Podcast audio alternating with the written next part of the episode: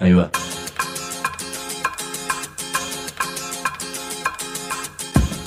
La Vaca es una colecta de recursos, es una cooperativa de trabajo, es una página web, un periódico mensual, una editorial, una cátedra, un bar. Es lo que necesitamos crear para ganarnos la vida y perdernos la obediencia de vida. La vaca es comunicación, ida y vuelta. Ahí va. Decimos no te calles, decimos como se te cante, como te salga, como puedas. Decimos para que escuchen los que te dicen, vos no digas ni mu. Ahí va. ¿Por qué funciona como funciona el narcotráfico en la Argentina y particularmente en la provincia de Santa Fe y más particularmente todavía en la ciudad de Rosario? Nunca me cerró bien ese tema y hoy vamos a hacer un aporte, probablemente, a entender un poco más, a enterarnos qué tuvieron que ver, por ejemplo, con esta cuestión los años de la dictadura, Galtieri incluido, y los años menemistas, cómo el pasado está en el presente.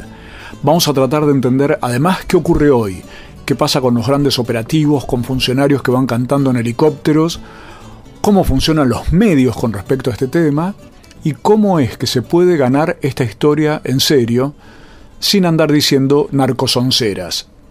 Así que, más que narcosonceras, decimos. Hay comunicadores, periodistas, escribas, locutores, editorialistas, opinólogos, denunciadores, mobileros, columnistas, conductores, especialistas, interpretadores. Mejor decir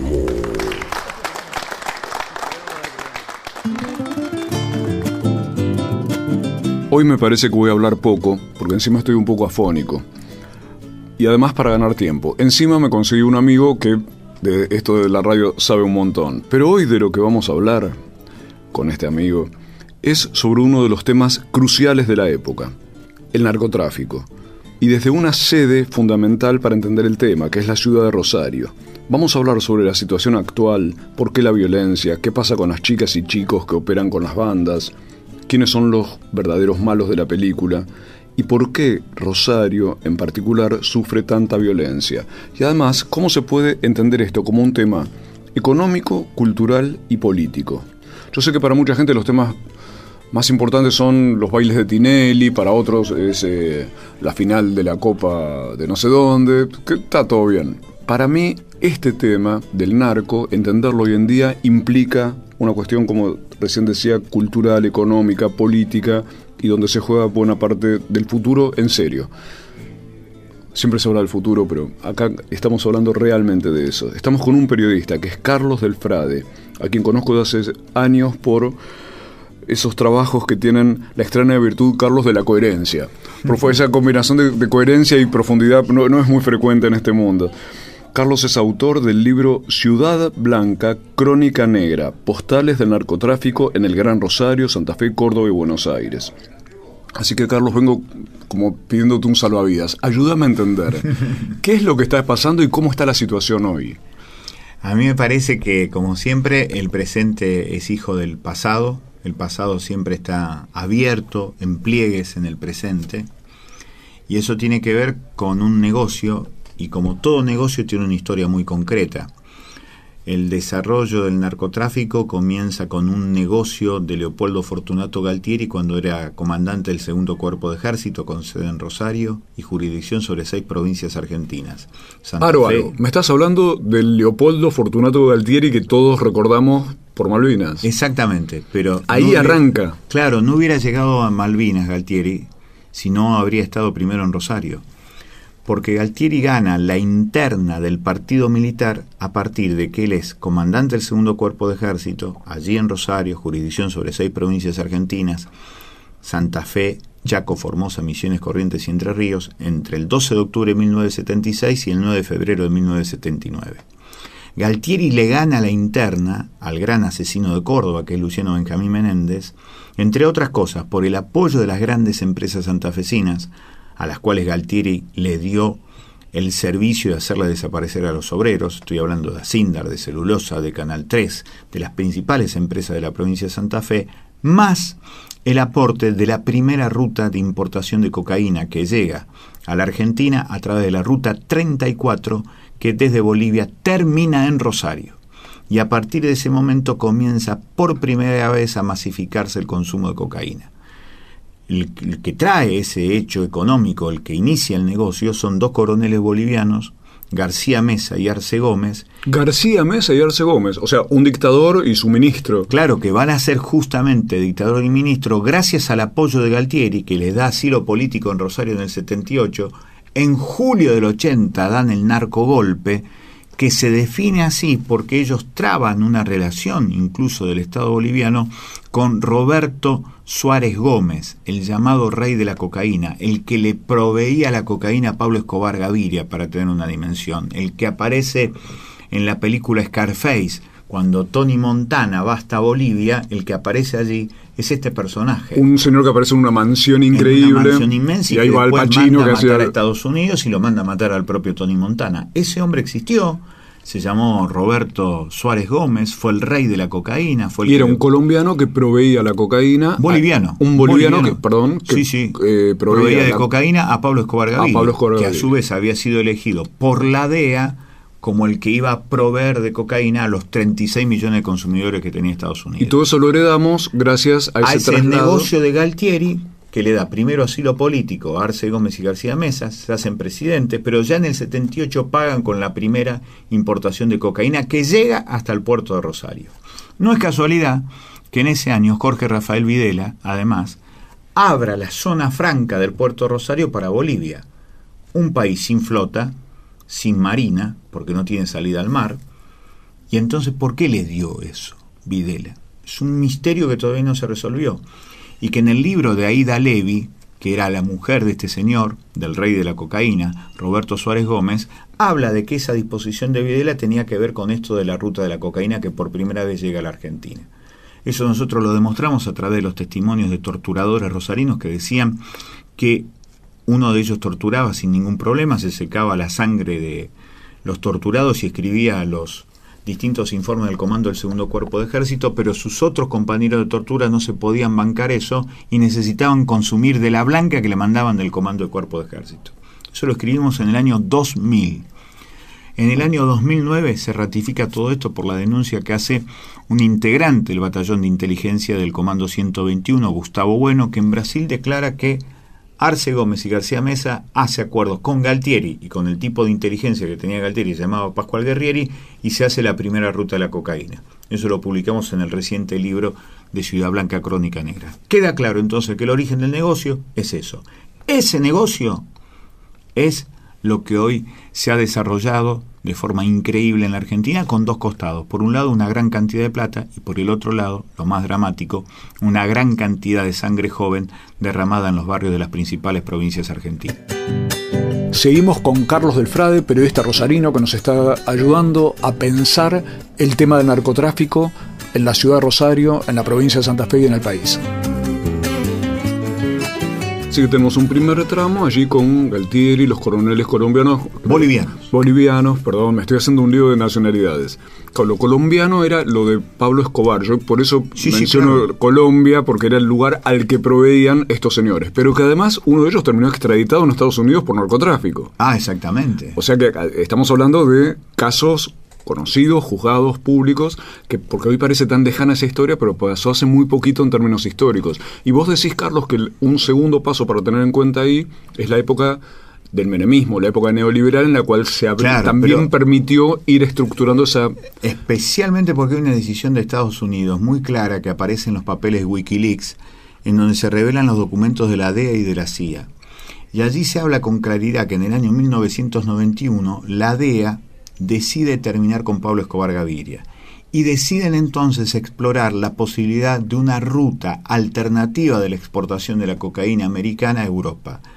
Esa ruta alternativa es la Argentina, porque éramos los segundos productores mundiales de éter y acetona, los precursores químicos que sirven para convertir a la pasta base de coca primero en sulfato de cocaína y después en clorhidrato de cocaína. Entonces viene ese segundo momento que es la democratización del consumo. Por eso la Argentina hoy, por eso siempre hablamos del pasado metido en el presente, Esa decisión de la década del 90 de Estados Unidos explica el presente porque somos los primeros consumidores de cocaína en el continente según el informe de Naciones Unidas del año 2013 y somos el tercer país exportador de América hacia Europa. A ver, vamos a repetir estos récords. Tercer país exportador de cocaína hacia Europa. Hacia Europa. Con lo cual tenés, primer lugar, Colombia, con lo cual ya acá hay que abrir bien los ojos, abrir bien las orejas. Colombia sigue siendo el primer exportador de cocaína a Europa. Atención con todos aquellos versos que escuchamos que nos dicen se terminó el narcotráfico en Colombia. No es verdad. Es el primer exportador de cocaína a Europa. El segundo es Brasil y el tercero la Argentina. ¿Datos de? Naciones Unidas. del informe de Naciones Unidas anual que surge siempre los 26 de junio, que es el Día Internacional de la Lucha contra el Narcotráfico. Siempre visiten ese día la página de Naciones Unidas porque ahí hay una actualización sobre el negocio del narcotráfico a nivel mundial. Y ese informe dice cómo están los distintos países en relación con todo esto. Pensemos que en el año 2013 hubo 264 muertos en Rosario. Exactamente. Asesinados. Y esto es un porcentaje ya mucho mayor al de 2012, 2011, y estamos con una situación de una tendencia cada vez mayor a la violencia. Este panorama que nos dio Carlos en lo general tiene ese correlato concreto en el territorio. Claro, porque allí está el tercer momento histórico que es fundamental tenerlo en cuenta. Rosario y la provincia de Santa Fe se constituyen en la primera provincia formateada para el lavado de dinero. En un minuto entonces volvemos, Carlos, para que nos cuentes ese tercer momento, porque es muy especial para poder entender el panorama de lo que está ocurriendo en Rosario, en Argentina, con el tema del narcotráfico y también con el tema de los chicos. Y Carlos además nos va a dar una especie de diccionario sobre cuáles son las narcosonceras que repetimos como loros. Para ilustrar lo que nos cuenta Carlos del Frade, te propongo escuchar la voz de un militar que fue presidente argentino pero antes había recibido en Rosario a los militares bolivianos acusados por narcotráfico. Este señor se llamaba Leopoldo Fortunato. Que sepa el mundo, América, que un pueblo con voluntad decidida como el pueblo argentino, si quieren venir, que vengan, les presentaremos batalla. Así hablaba Leopoldo Fortunato Galtieri y lo aplaudía, por cierto, demasiada gente. Si quieren venir, que vengan, eso era lo que decía. Los que vinieron, además de los ingleses, fueron los militares narcotraficantes bolivianos como Arce Gómez y García Mesa, y allí nació parte de la actualidad narco en la provincia de Santa Fe y en la Argentina. Decimu www.lavaca.org Decimu.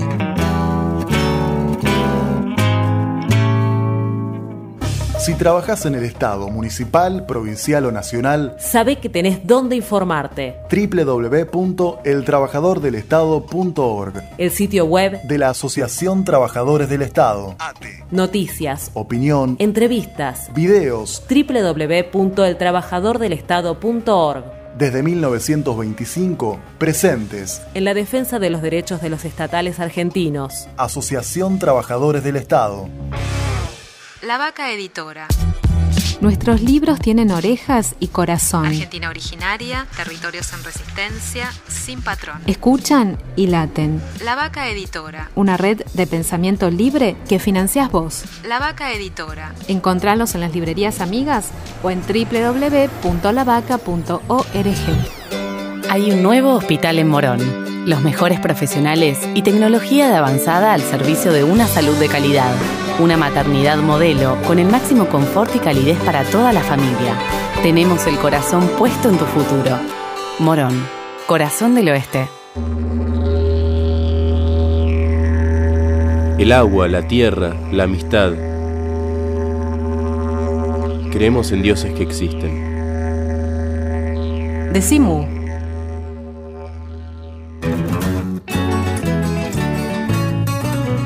Estamos en Decimú, el programa de la cooperativa de trabajo La Vaca, que se puede escuchar siempre en la página de Farco, que es el Foro Argentino de Radios Comunitarias, y en www.lavaca.org. Estamos con Carlos del Frade. Vos sabés, Carlos, que el programa se emite además por unas 190 radios comunitarias de todo el país. Eso es maravilloso. realmente. Es maravillosa la existencia de esas radios que Sí, sí, permiten un canal de difusión totalmente distinto y muy genuino y directo con las poblaciones. El, eh, Carlos es periodista rosarino. Sí, sí. O sea, De Central. Ahí va. De Central. Y autor de cantidad de investigaciones alrededor de los temas sociales, de derechos humanos, los temas sindicales, durante años. Es de esas personas que yo reivindico por la coherencia, cosa que en, en las últimas décadas no ha sido excesivamente frecuente como, como característica en la Argentina y ni que hablar en el periodismo. Otro programa un día lo podríamos hacer para hablar de periodismo argentino, Carlos. Pero Carlos, en la última revista MU apareció en una nota que se llama Los patrones del mal. Así como tenemos el patrón del mal, que es ese famoso teleteatro sobre Pablo Escobar Gaviria, a quien recién mencionábamos, la noticia que nos trae Carlos es que hay muchos patrones. El, pobre, el pobre Pablo Escobar se quedó con todos lo- los, los créditos, este, pero no es el único. No. Y es un poco inmerecido hacia muchas otras personas. Carlos nos acaba de contar esa historia en Argentina que arranca con Leopoldo Fortunato Galtieri, en la época que era comandante en el cuerpo de ejército en Rosario, su relación con los coroneles y, eh, bolivia- bolivianos, García Mesa Y y Arce Arce, Gómez, donde empezó el huevo de la serpiente Sí, del tema del narcotráfico en la. Argentina a través de la Ruta 34. Videla que abre esto, La zona franca. la zona franca en el puerto, y estábamos empezando a mencionar ese otro momento que es el neoliberalismo, la etapa menemista, o la que vos quieras mencionar Sí, sí. como secuencia para entender qué es lo que está pasando para que Rosario esté sumergida en esa situación de violencia. Habíamos dicho que el segundo momento es la decisión de la DEA de elegir a la Argentina como plataforma de exportación alternativa a la ruta colombiana por la destrucción que hacen de los dos grandes carteles, fundamentalmente el de Medellín de Pablo Escobar Gaviria y de los hermanos Orejuela en lo que significa el cartel de Cali. Termina eso, hay que tener una ruta alternativa, la ruta alternativa de la Argentina. 1991 ocurre eso, menemismo rubicundo en el país, aquí en la Argentina, se democratiza el consumo. Pero hay un tercer momento que es muy importante. La provincia de Santa Fe es la primera formateada a favor de los delincuentes de guante blanco, de los verdaderos titiriteros de todo esto, que significó la privatización del Banco Provincial de Santa Fe. Tal cual. 135 años de historia, presencia en las 363 comunas y ciudades de la provincia, segundo estado de la República Argentina, le entregan el Banco Provincial de Santa Fe a los hermanos Rom, titulares del Banco General de Negocios, que ya en el año 95, tres años antes de la privatización, el diario La República de Montevideo había dicho que eran lavadores de narcotráfico. Se siguió adelante, le entregamos Aro, Banco aro, del. Frade, perdón, Sí. perdón, porque yo voy lento y Sí, vos, sí. vos sos muy rápido y es, y es brillante lo que estás planteando. Se entregó el Banco Provincia, se privatizó y se entregó a manos de dos señores, los hermanos Ron, que venían siendo investigados y cuestionados y procesados por el tema de narco, de lavado de dinero. De lavado de narcotráfico, además. Se hablaba de así, narcotráfico. de narcotráfico, eran narcolavadores. En el 95 ya se hablaba así en Uruguay. A ellos les dieron el Banco Provincia. Le dimos el Banco Provincial de Santa Fe, el banco que alguna vez llegó a rivalizar con Inglaterra, porque cuando Inglaterra emitía la moneda en toda la Argentina, el único lugar donde no se emitía era en banco en la provincia de Santa Fe, porque estaba el Banco Provincial. Por eso algún día llegaron dos fragatas en el puerto de Rosario para bombardear el Banco Provincial de Santa Fe. Pero ahí queda armada una estructura. Porque Ahí queda armada la estructura de la segunda provincia en importancia en la Argentina a favor del lavado de dinero. Esa es una señal muy fuerte y lo que marca que este es un gran negocio capitalista que se hace siempre desde arriba hacia abajo, desde las mesas chicas a lo que significa después el drama del altísimo consumo y del enfrentamiento entre bandas en los barrios. Así que ese momento es 1998, privatización del Banco Provincial de Santa Fe, la geografía santafesina formateada para lavar dinero vinculado al narcotráfico. Ese mismo año surge la privatización del puerto de Rosario. Se lo dan a los filipinos Dixie por sugerencia de Menem Obey, que en aquel momento era el gobernador de la provincia. Los filipinos dicen, vamos a poner el puerto para exportar los autos producidos por la General Motors. Se quedan dos años. Para exportar dos- autos. Para exportar autos. Cuando terminan en dos años, autos exportados, cero. No. Fue una cargada, una provocación a la clase política rosarina que por supuesto no reaccionó. ¿Qué hicieron los filipinos durante dos años? Una de las respuestas la dio un comisario que se llamaba Oscar Álvarez, integrante en aquel momento de la delegación de la Policía Federal en Rosario, que dice combatir contra el narcotráfico. Está en la calle Avenida Francia y 3 de febrero en Rosario, lo que sería casi te diría el final del macrocentro. Ese tipo dice, en 1998 nos lo dice a nosotros, la mayor cantidad de cocaína ingresa hoy a la Argentina a través de los puertos de Puerto San Martín y San Lorenzo, a 25 kilómetros de Rosario, y por los muelles privatizados de Rosario. Lo pusimos en tapa de un diario que se llama El Ciudadano en su momento, y en su momento Carlos Corach, que era el ministro del Interior, lo llama después de esta declaración y le dice a Álvarez, ¿qué dijo? Dije la verdad, lo cierto es que Álvarez lo sacan de Rosario, el tipo es hoy uno de los integrantes de la Policía Metropolitana de Mauricio Macri aquí en Buenos Aires. Me quedo más tranquilo. Entonces, desde hace 15 años atrás, 14 años atrás, 16 años atrás en realidad, se sabía claramente qué pasaba con los puertos de San Lorenzo, Puerto San Martín y Rosario. Seguimos con Carlos del Frade, tratando de entender cómo pensar el problema del narcotráfico en Argentina. En el año 2013, la Auditoría General de la Nación, por esto siempre que el pasado está presente en el presente, en el año 2013 la Auditoría General de la Nación saca un informe y dice, no hay escáneres en los puertos de Ramallo, San Nicolás, Zárate, San Lorenzo, Puerto San Martín y Rosario. Eso Chocolate por la noticia, año 2013. ¿Qué quiere decir que no 15 haya años después. Que durante 15 años no se miró nunca ni lo que entró ni lo que salió en Argentina salió. a través de estos puertos. Claro, yo conozco eso por el lado de las cantidades en las exportaciones de minerales, de oro, de, De soja, y demás que hacen lo que quieren. Hacen lo que quieren, por eso la leyenda es que de tres barcos que salen se cuentan dos solamente. Claro. Y hay uno que nunca se cuenta, que puede llevar cualquier cosa y puede traer cualquier cosa. Ahora, es espantoso que en el año 2013 te vengan a confirmar aquello que se sabía ya en el año 1998. Son muchos años de complicidad De complicidad. política de distinto palo. Donde además yo siempre digo, Carlos, que ocurre algo, como ha ocurrido con tantos temas en Argentina, que es esas locuras que parece que están diciendo algunas personas, como vos en tu caso, Sí, al denunciar, periodistas, a veces son organizaciones de derechos humanos, lo que sea, dicen cosas y parece que eh, es gente que está enojada por algo. Sí, sí. Y con el correr de dos años se confirma que todo era real Sí. y que todo estaba eh, demostrado y explicitado hasta que muchos años después se alcanza como a legitimar ese saber, ¿no es El cierto? tema es que está dicho, escrito, incluso hay causas judiciales, pero nunca se discute sobre el momento en que se dice o se escribe. Claro.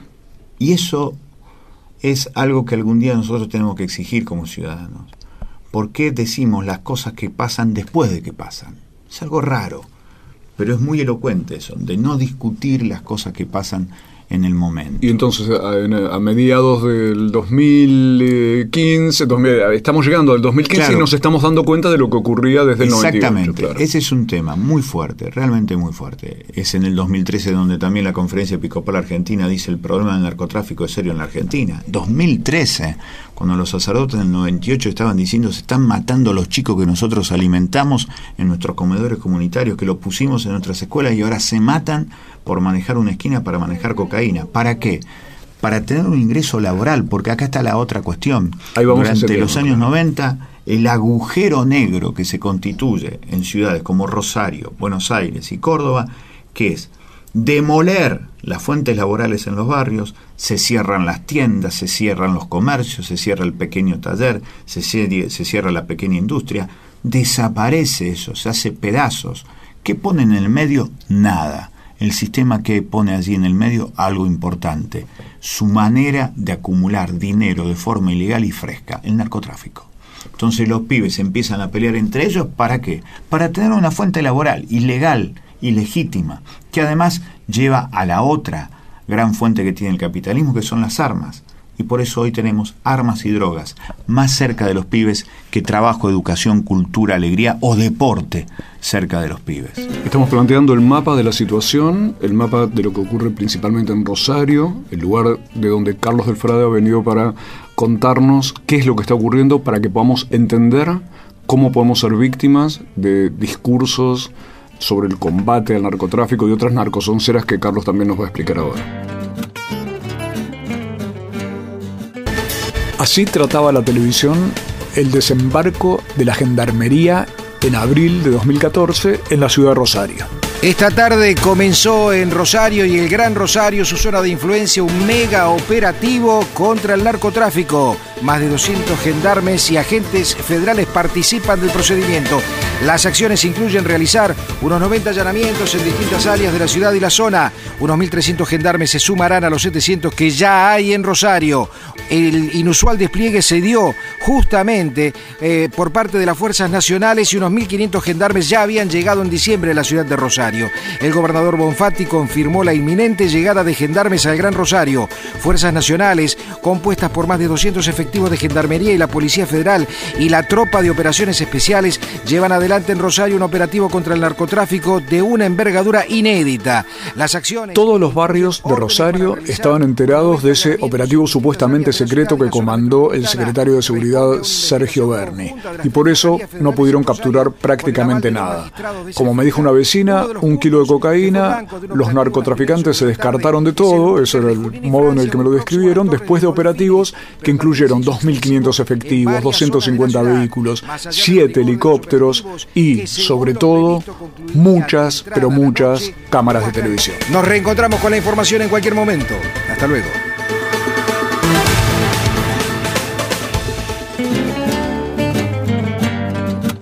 Decimu www.lavaca.org Decimu.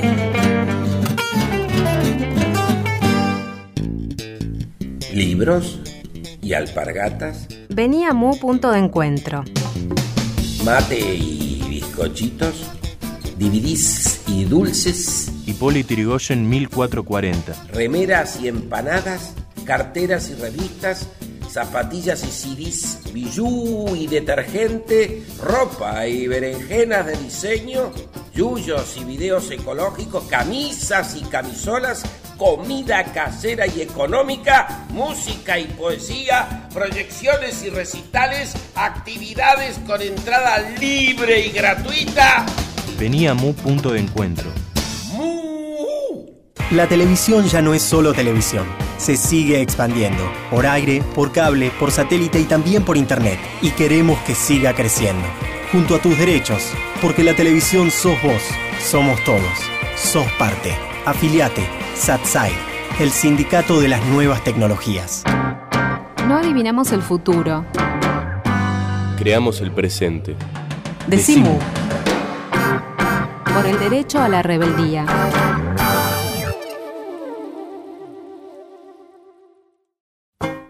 Decimu. Aprovechar lo que te da la vida, es decir, lo que me dio, lo que me está dando este momento de hace seis años, estar acá, disfrutar, aprovechar, aprender, ser alguien el día de mañana, eso sería. ¿Qué te gustaría ser? ¿Pensaste o no todavía? No, no es muy bueno pensar en el futuro cuando sos muy chico. Es mejor vivir, vivir en el presente.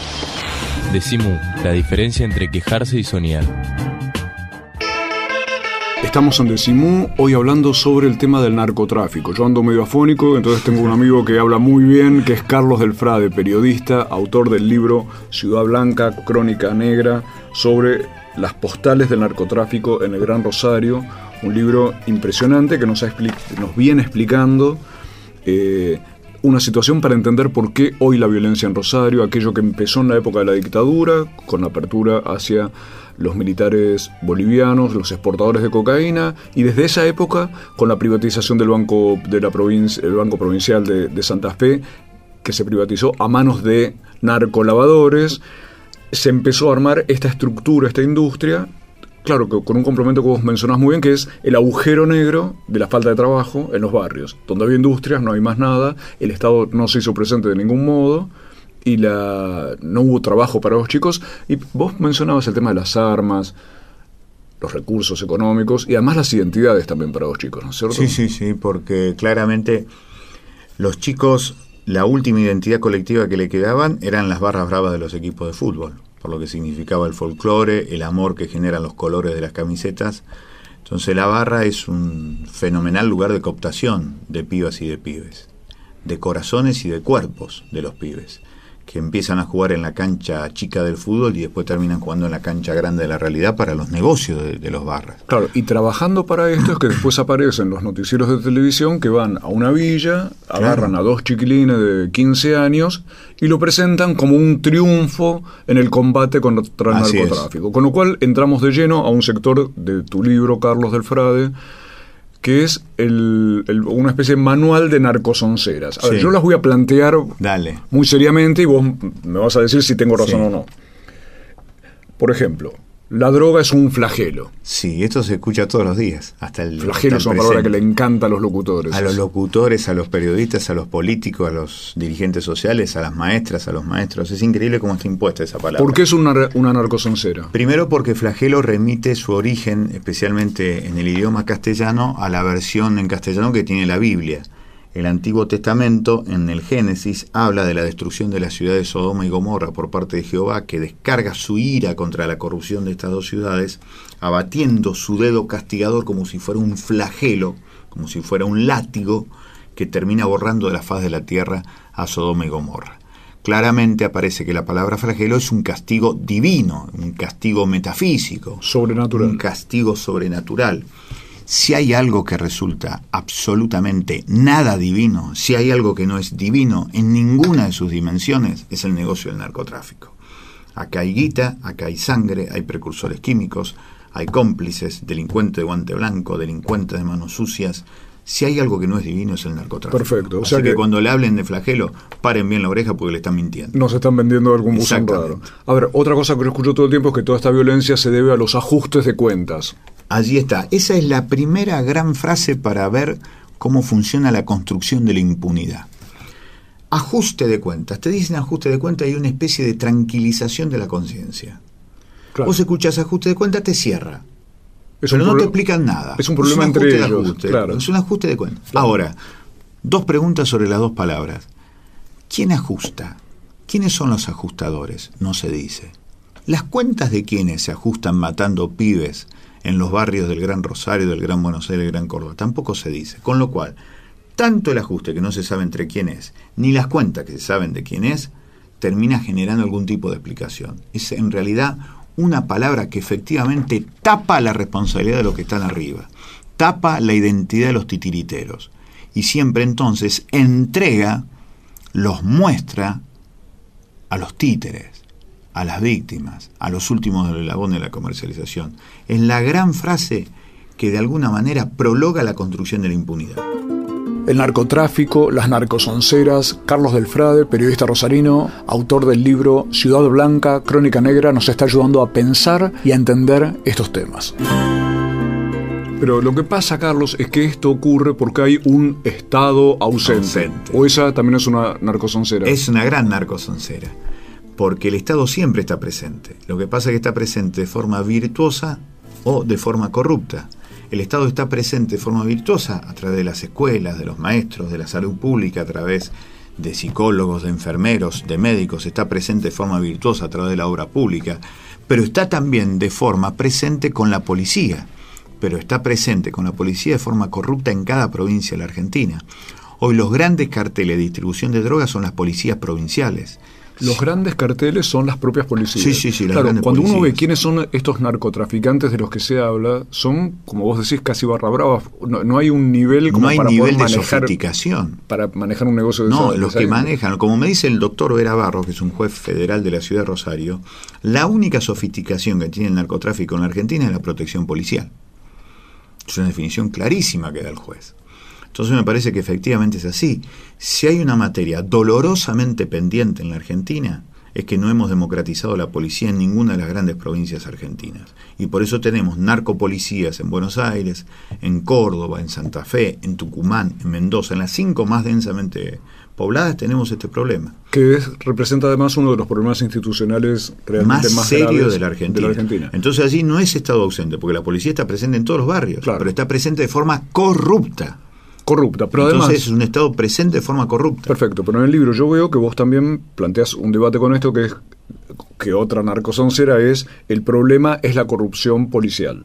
Claro, porque allí creemos, porque nos hacen creer que la corrupción policial nació de un repollo. como si la corrupción policial o los policías fueron puestos por Dios o San Pedro.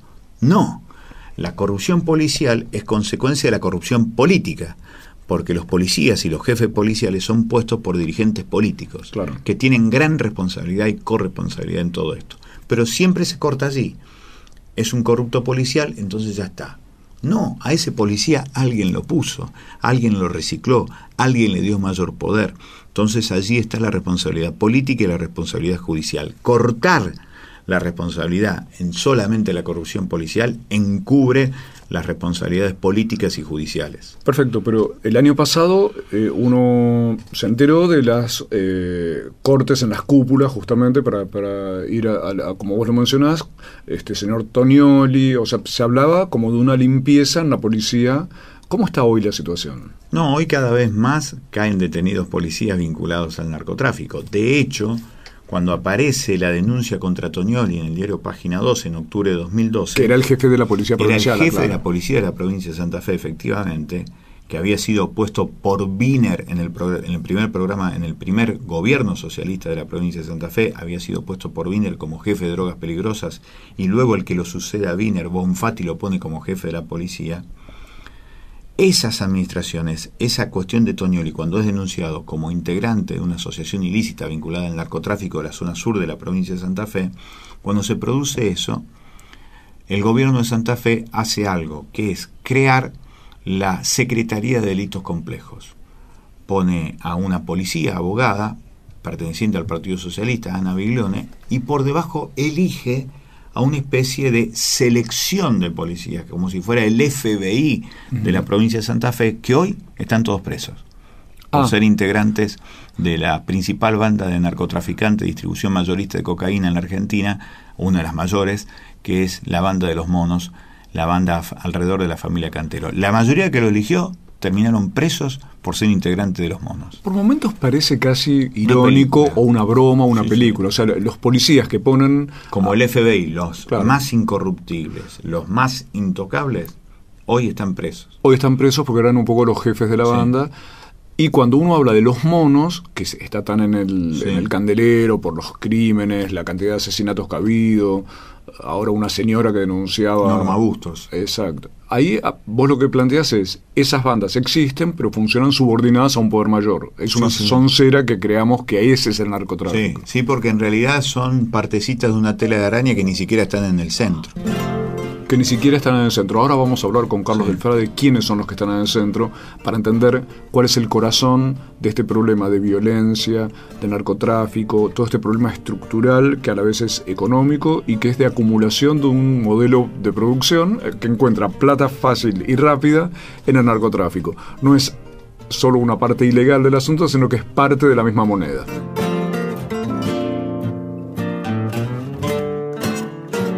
Carlos del Frade nos explicaba cómo se formateó a la provincia en tiempos en que la gobernaba Carlos Reutemann y en el país gobernaba, ustedes recordarán, Carlos Saúl Menem.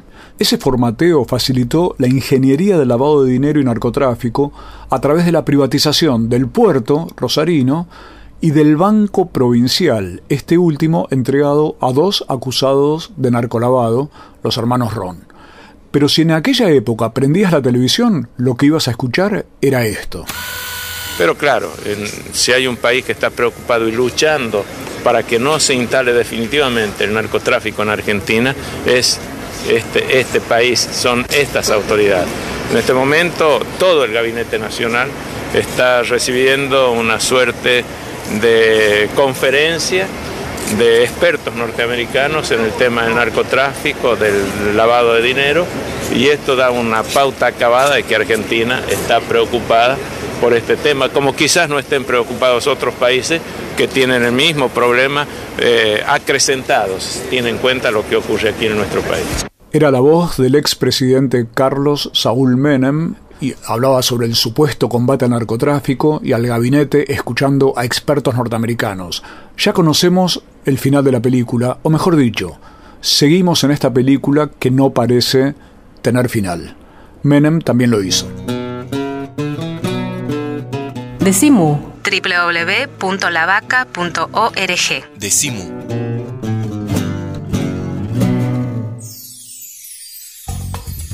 El Sindicato de los Trabajadores de las Telecomunicaciones, pluralista, democrático y combativo. Nuestra página web www.foetrabsas.org.ar. Si sos telefónico, sos de Foetra.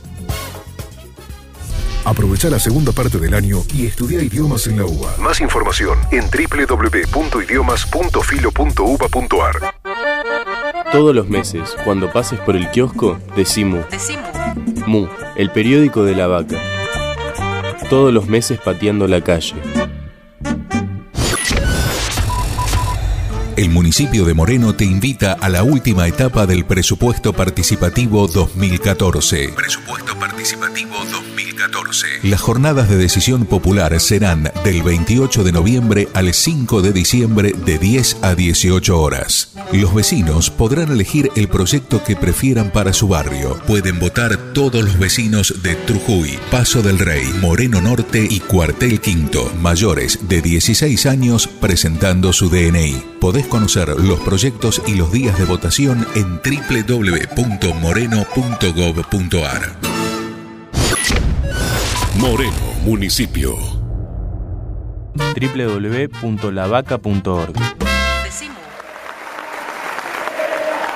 Y ahora vamos a escuchar las recomendaciones musicales de Pablo Marchetti, o sea, El Grito Pelado.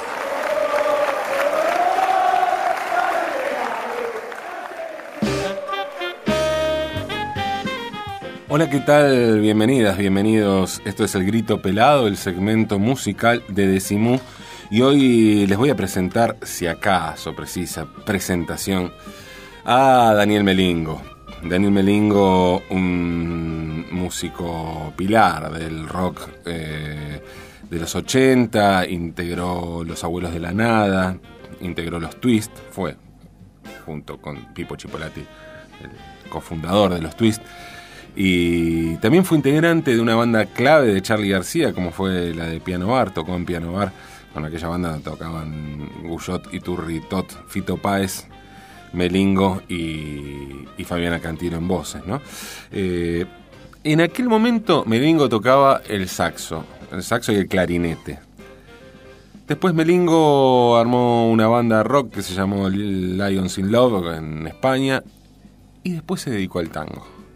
A hacer unos tangos bastante particulares que en, en su momento parecían satíricos, como esa cosa medio zumbona, burlona que tenía, que tenía ciertos rockeros sobre el tango.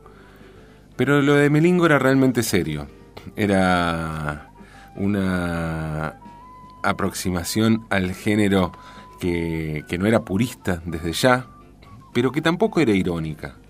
Había algo muy profundo en aquello que, que quería decir o que buscaba Melingo y que terminó, yo creo que es eh, la culminación de un proceso creativo, por supuesto que continúa, evidentemente, no se termina acá la obra de, Melingo, pero sí Lingera es una muy buena síntesis, Lingera es el nuevo disco de Daniel Melingo, eh, donde hay tangos y hay algunos temas que no tanto, pero sí tienen una fuerte impronta tanguera. Vamos a escuchar ahora, como decía, del disco Lingera de Daniel Melingo, el tema Agüita de Jabel, que escribió una gran autora de canciones que se llama María Celeste Torre, que ya había colaborado con Melingo y que además es la esposa de Melingo, y canta también en, en este tema, donde canta también Félix Melingo Torre, o sea, el hijo de Melingo y María Celeste Torre. Cosa de familia, sí. Agüita de Jabel, Daniel Melingo.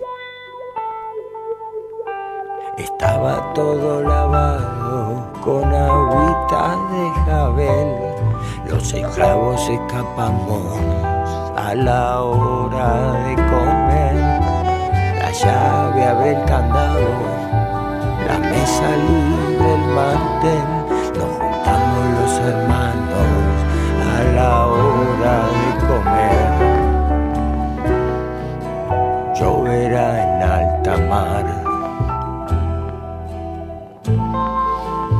abrace al llegar a compartir el pan con esa luz dulce de Jabel, con esa agüita de jabel. Estaba todo lavado con agüita de jabel. Los esclavos escapamos a la hora de comer. La llave abre el candado, la mesa libre el mantel, nos juntamos los hermanos a la hora de comer.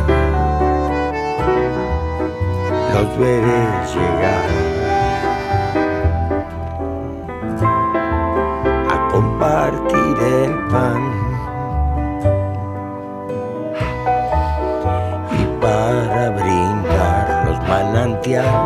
Salvarán toda la angustia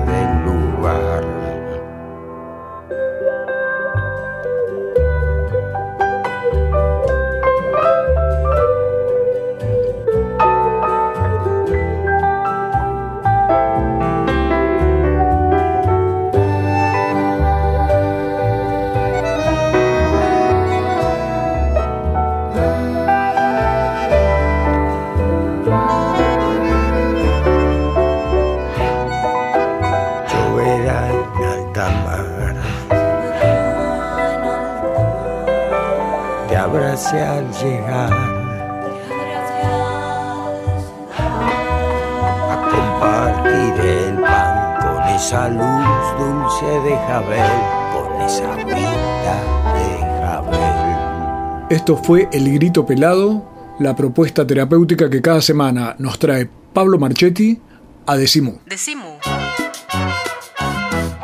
Sin conservantes, sin químicos, sin fecha de vencimiento. Decimu. www.lavaca.org. Ojos que ven, corazón que siente. Decimu.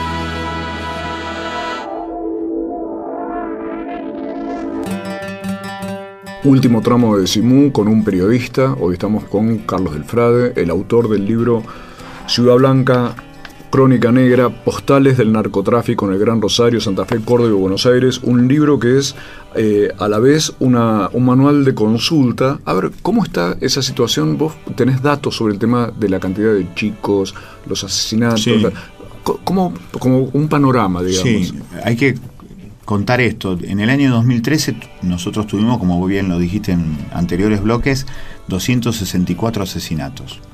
La tasa de criminalidad en Rosario fue la más terrible de la Argentina, llegó a 22 asesinatos cada 100.000 habitantes. Eso fue el año 2013. Estamos hablando de una tasa que triplica o cuadruplica. Cuadruplica al promedio del prácticamente al promedio nacional. Hoy en Rosario, con la presencia de 3.000 gendarmes, con la presencia de una desarticulación, por lo menos en una gran parte de lo que es la banda de los monos, hoy ya hay 224 asesinatos, solamente 40 menos de lo que tuvimos en la totalidad del año pasado. Da la sensación que va a haber menos asesinatos, pero igualmente no termina de explicarse el porqué de tanta violencia si, a pesar del altísimo número de gendarmes, 3.000 gendarmes en Rosario, los asesinatos siguen exactamente de una forma muy parecida a lo que fue el año pasado, con lo cual, evidentemente, la respuesta a la violencia no pasa por mayor cantidad de gendarmes ni por mayor cantidad de policías, pasa por una inclusión social que sigue estando ausente en ese agujero negro que dejó el saqueo de los años 90, en donde la ciudad obrera, industrial, obrera, portuaria, desapareció y no se puso nada ahí en el medio. A la ver. inclusión sigue siendo la respuesta. Te propongo que escuches esta musiquita. Dale. Hoy puede ser un gran día, plantéatelo así.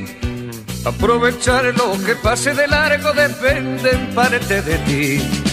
Dale el día libre a la experiencia para comenzar. Y recíbelo como si fuera fiesta de guardar. No consientas que se esfume, asómate y consume la vida granel.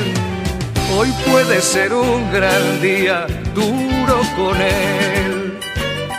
Acabamos de escuchar algún fragmentito de Hoy puede ser un gran día, la canción de Joan Manuel Serrat, pero que ha tenido una versión nueva en Rosario. Sí, a partir del 9 de abril de 2014, del miércoles 9 de abril de 2014, cuando llegó Sergio Berni a la ciudad de Rosario, el secretario de Seguridad de la Nación le interpretaba a su manera diciendo, entre otras cosas, que a partir de la llegada de 3.000 gendarmes se terminaba el narcotráfico y se terminaban los homicidios en Rosario. Ese fue el anuncio. Ese fue el anuncio. Llegó cantando esta canción que iba cantándola en el helicóptero, En según helicóptero. contaba otro periodista que es Mauro Federico. Exactamente. Lo cierto es que, sin embargo, ese operativo, que era supuestamente ultra secreto y solamente conocido por el Juzgado Federal de la Ciudad de Rosario, que ordenó 67 allanamientos, de los 67 allanamientos solamente encontraron algo y muy poco en 15 de esos lugares, muy poca cantidad de cocaína, muy poca cantidad de gente, con lo cual se demostraba algo. El operativo ultra secreto era ultra conocido en los barrios desde hacía dos semanas atrás. Yo estuve en la tablada, por ejemplo, Carlos, te cuento, donde dos semanas antes ya sabían que iba a llegar, les decían el FBI. El O sea, FBI, claro. Entonces una señora me dice, los narcos se descartaron de todo. Claro. Entonces, El barrio lo sabía, era lo sabía ya. público y notorio. Bueno, eso era el operativo ultra secreto. Por eso se cambia. En la misma jornada de ese 9 de abril, cambia la interpretación, lo que primero era un gran día para Bernie, que terminaba con una gran cantidad de decomiso de drogas y de gente detenida, terminó siendo la recuperación de los territorios en Rosario. Fue muy interesante el cambio en menos de cuatro horas del discurso. Ahora, ¿se puede pensar en esa recuperación de los territorios? Que lo que hay es realmente un problema político territorial con respecto o de control social, porque uno lo que ve es que el narcotráfico finalmente, y vos me has hablado de esto, termina como cooptando a los chicos. Sí, sí. El problema es quién incluye socialmente. Claro. ¿Incluye el narcotráfico o incluye un gobierno? ¿Incluye el narcotráfico o incluye un empresario? Porque la gran cuestión es que la inclusión social sigue siendo a partir de aquello que materialmente te pague la vida. Y si hoy el que paga la vida es el narcotráfico, el que incluye a su manera es el narcotráfico. Ahora, la otra inclusión que no se hace es porque no se quiso poner nada en ese agujero negro que generó el saqueo de los años 90. Nadie puso nada en reemplazo de la tienda que se cerró, nadie puso nada en reemplazo del taller que se cerró. Entonces allí aparece la desesperación por los puestos de trabajo que ofrece el narcotráfico. Seguimos con Carlos Delfrade, periodista rosarino que nos está ayudando a pensar el tema del narcotráfico en la ciudad de Rosario, en la provincia de Santa Fe y en el país. Quiero ir a algo que habíamos anunciado, que es un poco quiénes están en el corazón, quiénes son los titiriteros. Exactamente son los que no están en los barrios, los que no están en ninguno de esos 67 lugares que se fueron a allanar.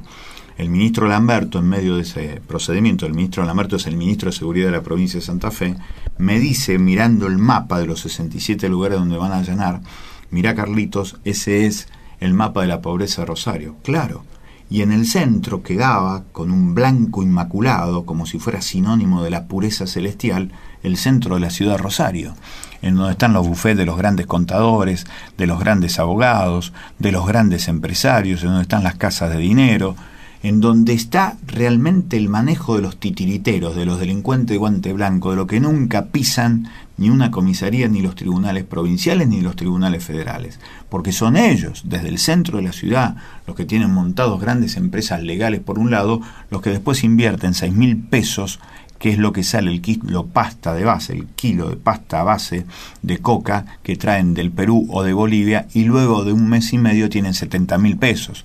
Nada le multiplica tanto la guita como le multiplica este negocio. Por eso es un sistema de acumulación. Exactamente, es un sistema de acumulación ilegal y de dinero fresco que genera entonces la perduración en la Argentina de una cada vez mayor economía en negro, que es el negro en los cereales, que es el negro en el fútbol, que es el negro en el trabajo.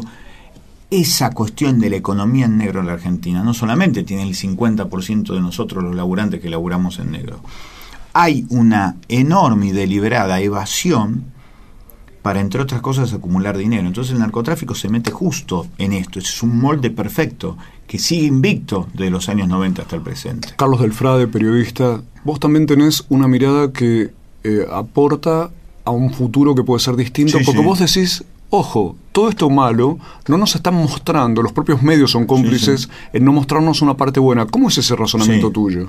Yo digo que el sistema desinforma de dos maneras. Primero, ocultando la identidad de los titiriteros, la identidad de los delincuentes de guante blanco. Por eso el sistema siempre informa sobre lo que está al lado nuestro para que nosotros nos desquitemos con lo que están al lado. Pedagogía era cobardía, digo yo. Nos enseñan a ser fuertes contra el más débil. No nos enseñan a que el responsable de nuestro dolor está arriba. Contra ese hay que ser fuerte. El sistema entonces deliberadamente oculta la identidad del productor del dolor. Eso por un lado es lo que hace la desinformación. Pedagogía de la cobardía, nos desquitamos contra los más débiles, contra el piquetero, contra el trabajador desocupado, Contra el chiquilín que contra está el en el- chiquilín, contra justamente el pibe, que solamente es productor del 4% de los delitos y sin embargo decimos mano dura contra los pibes. Eso es por un lado la desinformación. Ahora, la otro que genera la desinformación es tapar deliberadamente esos lugares en donde se construye esperanza y en donde se logran éxitos concretos contra el narcotráfico. Por ejemplo, el Club El Federal en la ciudad de Rosario, recuperado en el año 2008, fue una pueblada de chicas y chicos de 12 años que junto a sus hermanos mayores de no más de 18 años recuperaron el club en la zona oeste de Rosario que estaba en manos de narcos vinculados a la barra brava de Central. Los echaron simplemente porque eran más, los echaron. Recuperaron el club, lo abrieron, abrieron el padrón de socios, tienen 600 socios ahora, en menos de 6 años. Hace un mes atrás le tiraron un tiro al joven dirigente del club por todo esto que estaba haciendo. ¿Qué hizo el barrio? Los rodeó, los abrazó y siguen sosteniendo la experiencia. ¿Cuál es el resultado? Desde hace seis años no hay un búnker en seis manzanas a la, a la redonda. Claro, o sea, es el trabajo social que se aplica a darle un destino distinto. Un sentido a distinto, una oferta distinta. Pasa Está el- narcotráfico, bueno, yo no te puedo dar laburo, pero sí te doy un club en donde encontrás educación, alegría, cultura, guitarras, fútbol, deporte.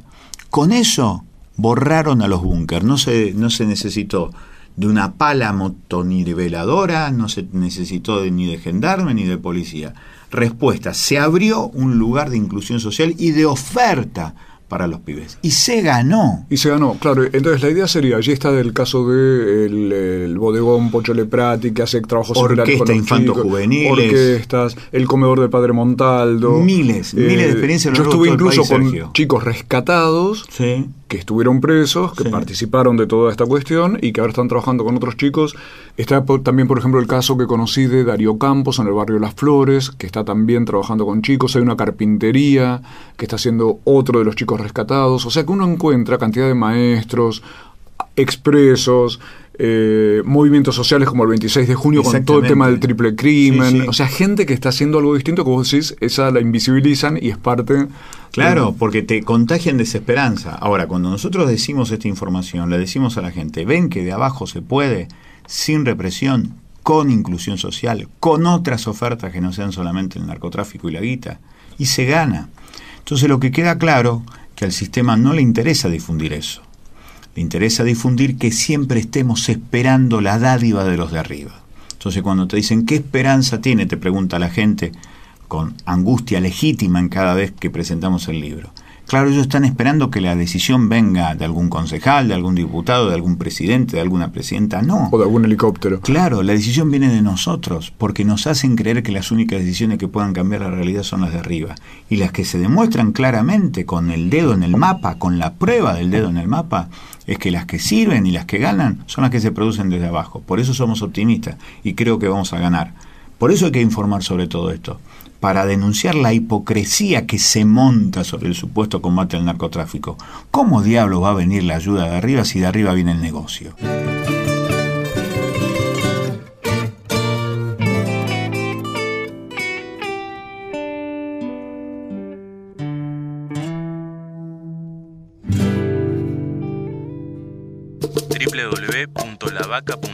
Decimu. Decimu